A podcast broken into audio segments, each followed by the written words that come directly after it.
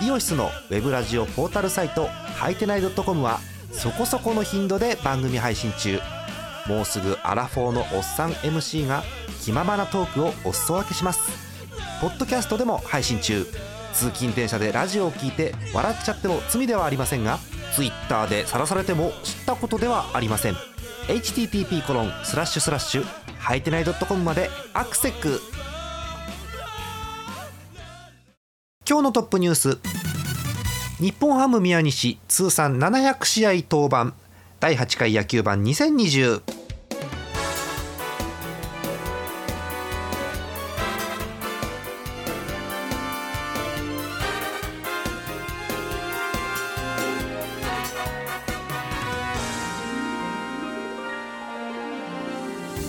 20208月3日月曜日の夜中でございます。皆さんこんばんはジャーマネです。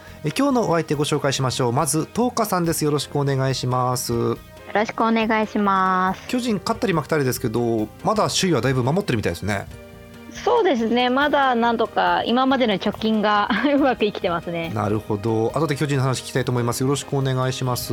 はいお願いします。そしてご無沙汰です。ひくらさんです。よろしくお願いします。よろしくお願いします。今年のハムどうします？うんまあ先発はいいのでいいよね。あれですね。あの早いところ清宮を諦めて。はい。そうね。バンボーロも諦めて。そうね。うん。ビアヌエバもううーんと言いながら、うん、どうでしょうね。なんか、うん、ホームラン30本くらい打ってサードを守れる外人が欲しいですね。うん。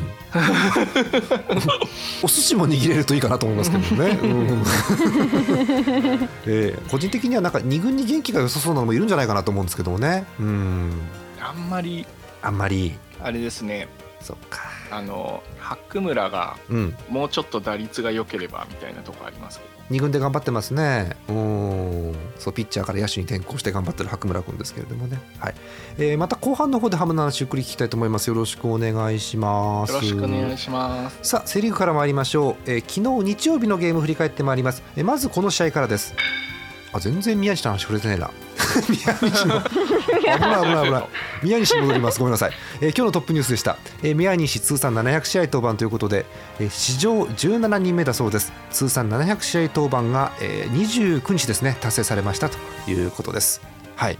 えーちゃんとヒーローインタビューで恒例のね、えー次の目標は何ですかという質問に対して、えー701試合目ですっていうねいつものやつがありましたけれども、いつものやつですね。はい、えーまあ日本ハムは宮西7回8回任せればどうにかなるだろうというのがあるわけで、えーまあ、700試合よくこう投げ続けてくれてるなと思うわけですね、えーちなみに、えプロ野球最多記録というのが別にあるようです、え岩瀬さん。はい、え記録はですね1000飛んで2試合ということでまさかの4桁です。はあ。えということで700からはまだだいぶ数はあるんですが、えどの辺までいけるかなというところですよね。はい。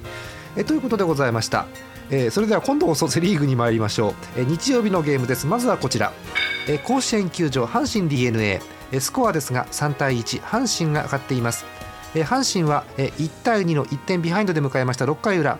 え4番大山に2点タイムリーが出まして逆転に成功。そのまま逃げ切って勝利を収めております。はい、えー勝ち投手馬場負け投手平ということになっております。阪神逆転勝利です、えー次の試合こちらです、えー名古屋ドームのゲーム中日ヤクルトですけれどもスコア、えー0対0の延長10回引き分けということになっています。えー投手陣頑張りました。えーヤクルト投手陣ですけれどもえー1回から8回までえー先発の山中えー9回には清水10回には石山が無失点リレーということでお見事ですよね。対する中日なんですがなんと先発梅津が人で10回まで投げました。ひえー。127球ヒット5本三振9つで、えー一応完封？うん。これ完封っていうの、よくわからないけど。完封。引き分けという感じですけれども、はい、えということでえこの試合引き分けということになっております、えー中日対ヤクルトは引き分けです。えそして3試合目です。え東京ドーム巨人広島戦です。えスコア2対9で広島が勝っていますカープは合計9得点ということで打線爆発ですね。点数の内訳なんですが長野が1打点。鈴木とあとピッチャーの遠藤が2打点。そして、なんと西川が4打点ということで合計9点ということですね。投げては遠藤。よく投げました、え関東でございます。118球ヒット5本2失点ということで巨人打線が抑えられてしまったという内容でございます。以上です、えーああと補足ですね、はい、えー巨人5番手宮國君が投げまして、え1回はい。無失点ということになっております、ありがとうございます。はい、えということです。巨人負けということになりましたけどえでも今週巨人は結局3勝3敗ぐらいだったです。確かね。そうですね。う。ん。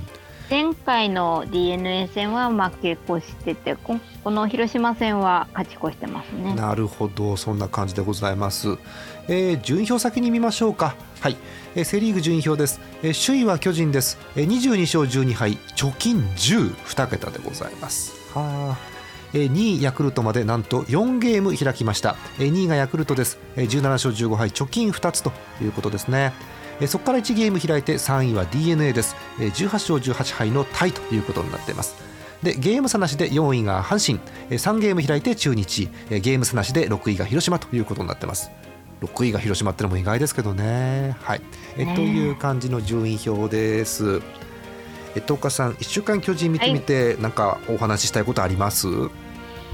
そうですね。日曜日じゃなくて、あの土曜日の試合がはい。すごかったなと思いながら。そう。負けた試合はもう忘れましょう。はい。え土曜日の試合、はい。えー、11対3巨人が勝ったゲームですか？はい。おおなんか、あの意外だったんですけど、うん岡本くんが、うんあの満塁が初めてだ今ね、季ははじプロ初なんですかね。うんプロ初みたいです意外だなと思って。うん、ね意外ですよね、すごくね。おー岡本、満塁ホームラン打ってそうなんだけど、プロ初のグランドスラムということですよね。はいえーこの試合は先発、田口が投げまして、結構、田口頑張って踏ん張りましたね、今回ね。ですね。この試合は頑張ってましたね。はいえー7回投げて108球、ヒット7本ながらも実績点は2点止まりということで、よく踏ん張って投げましたね。うん、お田口君、防御率2点台なのマジで？あ、本当？あ、そうなんだ本。当だ。えーあと、ふらふらしながらも8回に宮國君出てきて、1イニングを1失点で抑えています。はいホームランでね。はい、えーピシャリ1失点という感じですね。はい、えーという感じ。えー巨人の、えー得点ですけれども、まあ、岡本の満塁弾で4打点というのはありますよね。うん。えはい。あと,、えーっと目立つところではウィーラー、はい。はいはい。えー、3の3、へー打ってるね、えーこの日のウィーラーは、えーヒット3本と、えー犠牲フライが1本ということで、うんまあ完璧ですね、本当にね。はい。えーあとは中島にも、えー打点が2つついてますね。はい。えーそんな感じ、えー巨人が圧勝というゲームですよね。はい。うん、つながると本当に巨人怖いですからね、あの6回裏のそうですね。6という数字がね、そ恐ろしさを物語ってますね。えーなんかすげえ打ってんなと思って見てましたね。ね、打者一巡という感じのね、あのー巨人見てるもんとしてはやっぱりこう、まあ、こういう大差のゲームもいいんですけど僅差のゲームとかで終盤にあのファーストランナーダイソー増田っていうのがすごくしびれるんですよね。うんうん、そうそうそうだいぶこうそのダイソーの増田っていうのも定着してきましたよねで。すね。うんなんかあのーすんげえ足の速い人だっていうのがね浸透してきて あのこの前の何でしたっけ？えっ、とセカンドに増田がいた時に深い内野ゴロでホームまで突入したのありましたよねあ確かね、はいはいありましたね。この番組でもお話ししましたけどあれ以来またねインパクトが強くなったなって気がしますよね、はい。あと宮國君投げてますね連日ね。あの結構ちょこちょこ使ってもらってうん。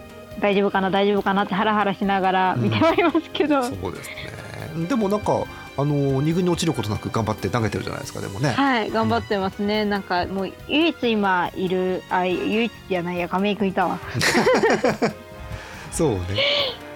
おー結局宮国今年はえ今シーズンはもう登板が12回あるみたいで、うんはい投球回数でイニングで言ったら14イニング投げてるそうです。はい。はい。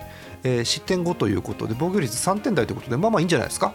まあまあいいですよね。ねこのまま大崩れせずにこうピシャッとうん。抑えられるようになってほしいですね。うん、あのそこそこ三振が取れてるのが今年の宮国いいかなと思ったりはするんですけれどもね。はいえーというような感じです。えー巨人以上ですか？そうですね。うーん巨人って今勝ち頭は菅野か？一応菅野かもうな5。勝したよね菅野ねはい。ねえー相変わらず防御率が1点台ですごいなと思うのとあとね巨人で一番ホールドを上げてるのがねよく知らないんだけど鍵谷っていうピッチャーがいて。う。んなんかねホー例えルドば最近よく出てそうそうそうそう。ね。ね抑えてるみたいで非常にいいですね。はい。あのー我々からするとこう北海高校出身っていうのが北海道民にとってはね非常に印象があるので。そうですね。ですね。はい。いいね。はい。えという感じでございます。なとこですかね。はい。はい。えということでえセ・リーグ3試合の模様をお伝えいたしました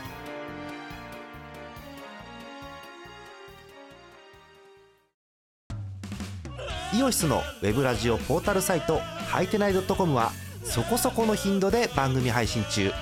もうすぐアラフォーのおっさん MC が気ままなトークをお裾分けします。ポッドキャストでも配信中。通勤電車でラジオを聞いて笑っちゃっても罪ではありませんが Twitter で晒されても知ったことではありません。http コロンスラッシュスラッシュはいてない .com までアクセック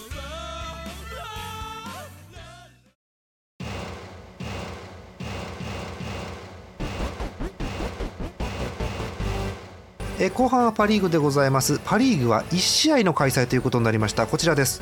えー ZOZO マリンのゲームロッテ対楽天です。スコア僅差ですね。7対6ロッテが勝っております。ロッテは4対6 2点ビハインドで迎えました。8回裏。えなんとマーティンにまず8号ソロが出まして1点差5対6さらに角中にタイムリーが出まして同点6対6さらにさらに藤岡に犠牲フライが出ました。えー7対6勝ち越しに成功します。えー9回表は増田が抑えてゲームセット。ロッテは逆転勝利です。えー楽天はえーロメロにツーランが2発出るも敗戦ということでございます。あ楽天さんさうん。高梨上げててよかったのってぐらいなんだけど。ね。思うよね。高梨は巨人で活躍してるから別にいいんですけど。楽天ピッチャー足りてないんですよ明らかに。そんな気がするよね。うんはい。なんか楽天と巨人はねなんか急に仲良しなのかトレードをし始めてるので最近。うん。なんなんだろうなと思うんですけどね。はい。えということでロッテが勝っています。以上です。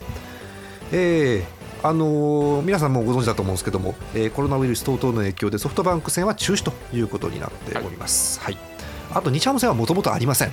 はい、えーあの日はなんかねあの野球場でサッカーしてたみたいねなんかねそうみたいですそうなんねですね。ねあのコンサドーレっていうチームがサッカーしてたみたいです。はい、あえー北海道の方はですね、うんあの今年あんまり日ハムの放送がこう、CS じゃないのでは少なくてあ民放でやってないんだあんまり。民放あんまりやってないです、ね、あそうなんだ。コンサドーレは全試合大体やってるんですけどわーおや。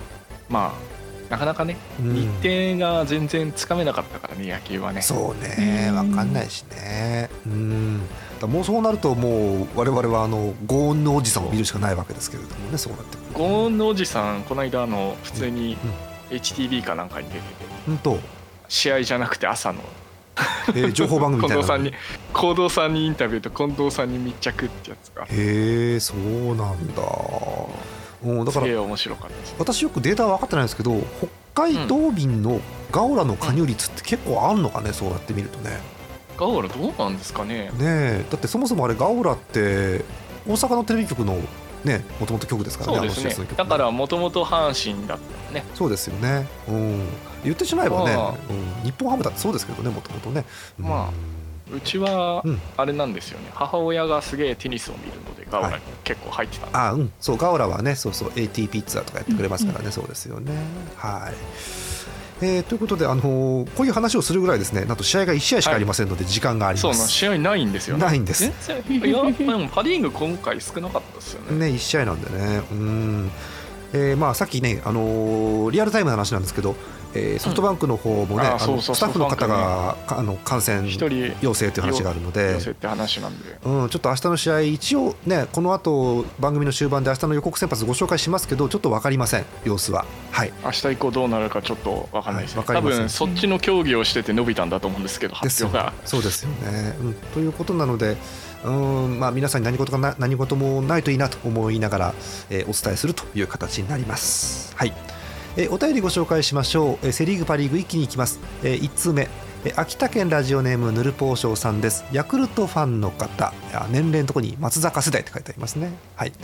えースワローズの1週間ということでパッパッパッと、えースコアだけいただいております、えー神宮3連戦、えータイガース対スワローズです、えー20対5で負け、えー1対3で勝ち、えー0対6で勝ち、うんうん、えーコメント。阪神くんさーって書いてある。そうね、えーまさか20点も取られるとは思いませんでしたが2勝1敗でしたという勝ち越しですね。はい、えーそしそのて20点を3で割ったら全3連勝なんですよね。そうですそうです。タイガース取りすぎって話ですよね。うーん。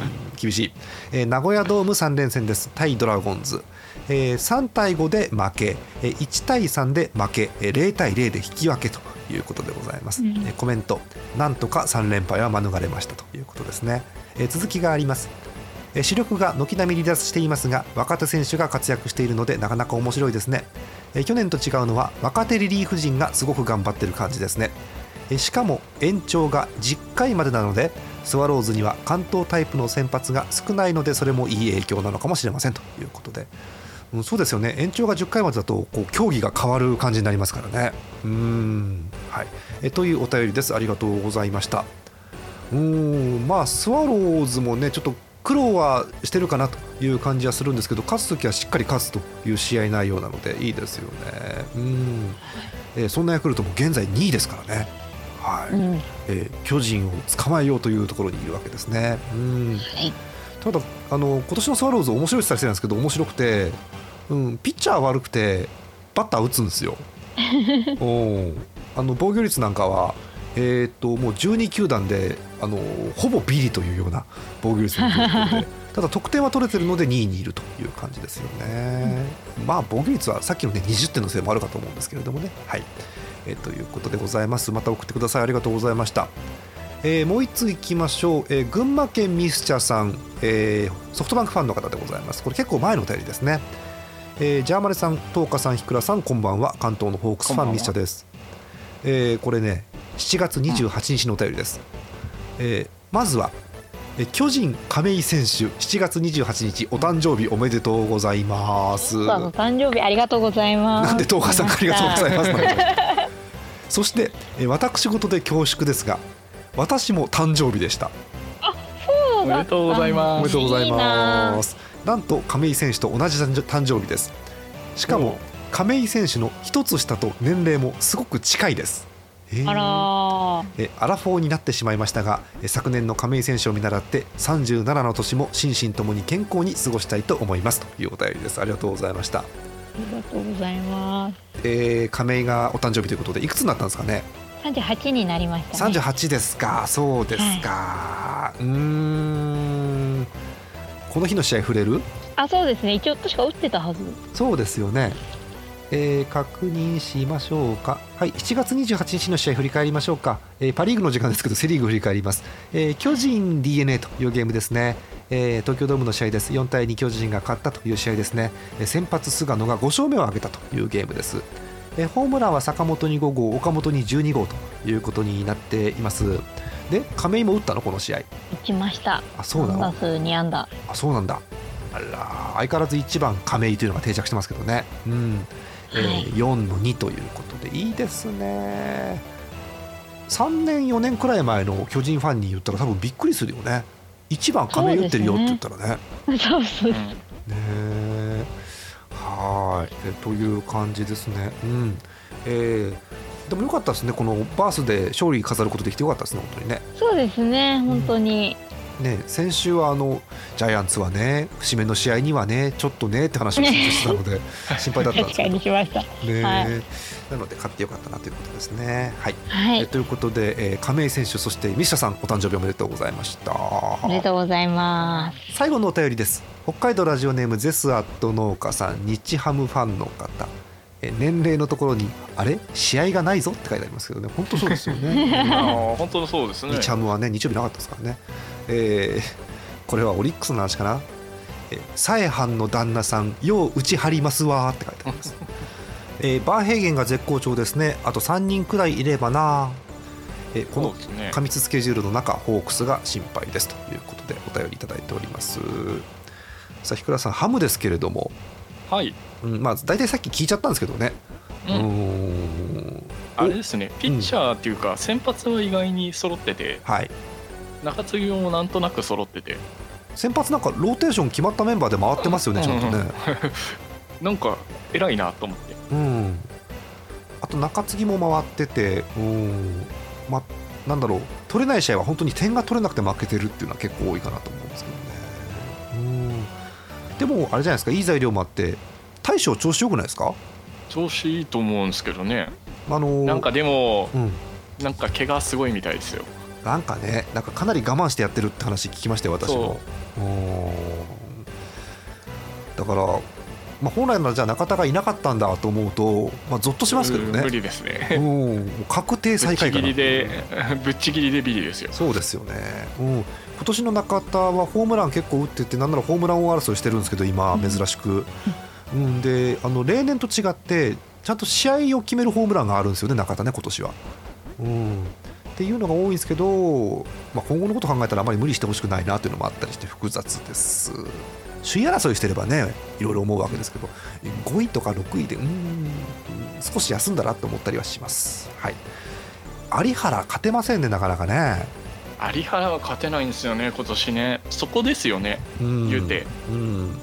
まあでも有原が壊してる試合もあるんですけどなんとも。うん基本的にエラーで壊してますし。あるあるうん。あの日ハムファンはこタル弱いんでうすよね。ねあのなんでしょう日本ハムのエースはと聞かれると有原と答える人と上沢と答える人といろんな答えをする人がいるわけですがうーん。まあなんか昔からのいわゆるこう先発のエース頑丈なエースっていうイメージが有原にはあるんですけれども今年はちょっと勝ててないというところですよね。まあ、大体取られる時はエラー絡みでうん。やられちゃうんで。うん。そうねちょっときついですよね。うん、ちょっとこうそういうエラーが多いと、まあ、この前も言いましたけど、そういうエラーが多いとちょっと上位争いはできないよなっていう感じのエラーが、ね、できないですね。ありますよね。ね。これ聞きたかったんで日倉さんにあのね、はいはい。え2つ聞きたくて、えー高浜が頑張ってます、うん。なんかいいですね。ああいうこう支配下に入ってきて活躍する選手が出てくるってのはすごくいいですよね。この巨人の、ね、田中豊樹もそうですもんね、あの辺はね。あそうですね。はい。あれ私見逃したんだけど田中豊樹いい背番号もらってますねあれね。そうですよ。19番を。ね。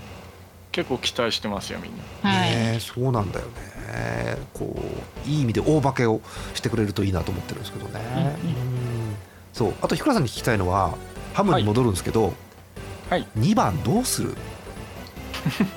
ハムの2番定期的に杉谷にするぐらい。定期的に杉谷にする、うん、あのあのジョジョージにするとうん。杉谷はあのゲージがなくなるのでなぜか。おーこの前見ましたよ。杉谷があの守備してし杉谷のところにボール飛んでって杉谷の送球がなんか変な方向にこう悪送球になって、実況の近藤さんが「杉谷何やってんだ?」って言うっていう珍しいシーン見ましたけど私。うんあれゲージなくなったんですかね？杉谷ゲージうんあれもうゲージなくなってる杉谷ですね。いやでもね外野今結構ボロボロなんですよ。へえそうか。西川の肩がめちゃくちゃすぎて。めちゃくちゃどうすんってのはだろうね。めちゃくちゃ悪いってこ壊れてるでしょ。うとん、うんそんな感じするよね。無理いしてショートにショートにノーバンって届かないんだよ。やばい。マジか。うんまあ日本ハムのね外野の守備はセンターの西川で持ってる部分っていうのがありますのでそこの肩がということになると困っちゃう肩良くないんですよね。うん。だってそうなってねで西川がダメ、杉谷を下げよう太田大使が調子まあ今いいですけどちょっと前まで悪かったと。今いね。っていうことになるとその次の外野って誰？近藤？いやー難しいですよね谷口。近藤は言うて何やってもうまいので。うん、そうだよね。センスの塊ってところありますよね。いやー早く悪村来てほしいっすね。うんね。外野なのか知らんけど。うん。日ハムだから勝手に外野だろうと思ってるんですけど。そうそう、うん。うん。日ハムだったらまあ大体外野かあとはなんかマルチでたくさんどっか守るかとかそんな感じですけど。いやどっか守るやつら最終的にレフトかライトなんで。そうそうそうそうそうそう。そんな感じありますよね。うんえーまあ、杉谷杉谷あの太田大使がね最初調子崩してから2番どうするんだっていうので2番だけが埋まってないという感じなんですけど杉谷はまったかなと思ったらゲージが切れてまたうーんっていう感じですね。はい、なんか私個人としてはそのいろんな怪我人はいるんですけども悲観するほど5位6位というまあないのかなって気がするんですよね。戦闘差がないからうん、そうねゲーム差もそんなないもんね確かね。えーパ・リーグ順位表だけ見ときましょうかね。はい。えー首位は相変わらずソフトバンクでございます。22勝15敗貯金7つ、えー2位は2ゲーム開きました。楽天です。20勝17敗、えー貯金3つ、えー1.5ゲーム開いて3位がロッテ5割です。0.5ゲーム開いて4位が西武。0.5ゲーム開いて5位が日本ハム。2.5ゲーム開いて最下位オリックスということになってます、この前は日本ハムオリックスで熾烈な最下位争いを6試合したわけですけれどもね、えーどうにか日本ハムが今抜け出して5位ということになっています。はい、いやでも今年あれですよ。若月のおかげで若干オリックス戦見るの楽しみになってますからね。ね、うーん、若月いいところで打ったりしますよね、でも見てるとね。まあね。うーん、やっぱりあれですよね、うん。広島の女は強いですよね。奥さんね、うんそうね。広島ってあれなんですよねあの洗脳されてるかされてないかだからそうなの、そうなの？あの野球が分かるやつは全部洗脳されてるのであ、そうなんだ。あそうか。ね。あの赤い色を着てるか着てないかしかない色を着てるか着てないか。も う私前も話したんだけど、カープ、うんカープグッズってすごいよね。あの、カープの3色ボールペンに私はそっとしましたよ。だいぶ前に出ましたけど。ね。うん。あれすごいよね。天才だと思う。ね、三三色とも赤っていうね、びっくりしましたよね。はい。えということであのぜひあのラジオをお聞きのカープファンの方カープ情報もお待ちしております。はい、オリックスの人なのでね。カープ情報お待ちしてますってどういうことでしょうね。はい、えということでお伝えしてまいりました。えー最後は、えーこちらのコーナーです。えープロ野球日曜日勝敗予想のコーナーです。わあえー最近始まりましたこのコーナーでございます、えー日曜日6試合の勝敗もしくは引き分け当ててみましょうということでお便りいただいております、えー今回もですねえー5丁通の応募の中から、えーはい。選ぼうと思ったんですが、えーまずそもそも6試合じゃなくて5試合なんですよ。もともとの予定が。ね。えー日ハム戦ありませんからもともとね、えーさらに、えー昨今の例の件によりまして、えーソフトバンク西武ペイペイドームえーこれが中止になりましたで、はい。これはあの中止予想とかそういうことではないので、ねうん。天候とかでもないのでこれはもうねノーコンテストですこの試合については。濃厚ですね。ですので、残り4試合で、えー全部正解した方ヒット賞ということにしたいと思います。では発表します、えー先週えー8月2日日曜日のゲーム4試合全試合当てた方を発表します。4試合すべて当てた方はいませんでした。残念。残念。惜しかった方ご紹介しようと思います。毎回なのかな、えー群馬県ラジオネームミスチャさんです。おおすごい。毎回だよね、えーうん。4試合中的中が3試合でございます、おおえーご紹介しましょう、えーセ・リーグ、えー阪神 d n a 甲子園球場。阪神勝利。正解、うん。えーそしてこれすごいよね中日ヤクルト名古屋ドーム引き分け正解。あすごい。そこはすごいわ。すごい。そむしろそこ当てたのにダメだったのか。そう、えーこれですね外したのはね、えー巨人広島東京ドーム巨人勝利外れ。うん。うん。広島勝ちましたからね。そしてえーパ・リーグの1試合えー ZOZO マリンのゲームロッテ楽天ロッテ勝利で正解ということでございます。3試合です。よく引き分け当てたねこれ。いやーすごい。引き分けすごいですね。ねうーん、えー、ミヒチャさんからコメント来てます。まず先週のヒット賞について。えー初のヒット賞ありがとうございます。当たったのはたまたまです。えー前回前々回とたまたま当たりました。えー最初の予想が6試合中1試合しか当たらなかったことを思い出していただければと点々点ということですけど。ただ今回も惜しいですからね。うん相当な的中率ですね。そして今週の試合、えーちなみに私の予想の仕方は以下の情報を参考にしていますえまずホームかビジターか。そうですね。大事ですね、うんそして予告先発の成績と前回の勝ち負け。そうですね、うん。え先週のチームの勝敗流れというかね。そうですよね。そしてえ前日前々日のチームの勝敗と点数。点数まで見るそうです。うん。えー打線や個々の打者の予想は難しいのですが先発投手の出来が大きく試合をえー左右するのではと思っておりますとですね。はい、ということでそんなミシタさんの予想も含めたお便りでございました。的中率すごいねミシタさんね本当にね。いやでも本当すごいですね。ねえ。いや何度でも言うけどやっぱり中日ヤクルト引き分け予想はねすごい。本当うん。にこれ当てるのは、びっくりでございま そすそこは出てるのもったいないな。そう。選択肢がね引き分けか中止っていう選択肢を選んでるんですよ。で試合は名古屋ドームだから中止はありえないんです。屋根があるからもう完全に。うん、引き分け的中です。すっげえなー。はい。えということでえぜひ、えー、ミッシャさんを超えろというような方、えーいましたらまたご応募ください、えー明日あたりねまたフォーム作りますんでえー8月9日えーの日曜日ですねの試合予想お待ちしております、えー土曜日が締め切りです。えーさて明日もゲームが予定されております。ご紹介しましょう。8月4日火曜日予告先発です。まずセ・リーグ、えー神宮球場ヤクルト広島は高梨対クリアレン。えー横浜スタジアム d n a 中日は伊能対福谷。えー甲子園球場伝統の一戦阪神・巨人はガルシア対菅野ということになっております。えーパ・リーグです。え京セラドーム大阪オリックスロッテは山本対美馬、えー開催されればあります、えー楽天生命パーク楽天ソフトバンクは湯気対千賀です。えーそして札幌ドーム日本ハム対西武は上沢対高橋光成ということになっております。すべてナイトゲームで6時プレーボールです。えー巨人は菅野ということで6勝目を目指してということになりますね、えーそしてはい。日本ハムは上沢です、えー膝の怪我から復帰して、えーもう3試合目4試合目4試合目というところですけども、えーうまく投げてくれればというところですね。えーそして楽天生命パークのゲームはまだ開催されるかよく分かりません、えー主催の、えー楽天側が判断するということだそうでございますえーということでお送りしました野球版、えーこれでおしまいということでございます、えーなんか話し忘れた方いませんか？巨人日ハムその他野球の話題ありませんか？大丈夫です。大谷が不安ですね。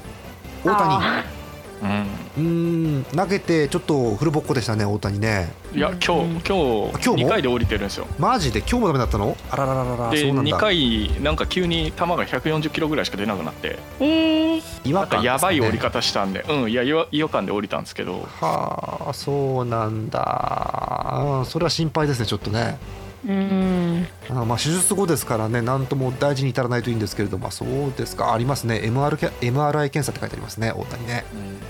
そうか。なるほど。まあねあの打つ方では打ってはいたのでね二刀流黄色信号というところなんでしょうか。うん。と大谷翔平の話もちょっとじっくり見ていきたいと思います。はいはい。えということで収録がてっぺんを越えました。日付は変わりまして8月3日月曜日になっております、えーということで今日はこの辺でおしまいということにしたいと思います、えー本日のお相手ジャーマネと塩分の10日とひくらでした。また来週です。おやすみなさい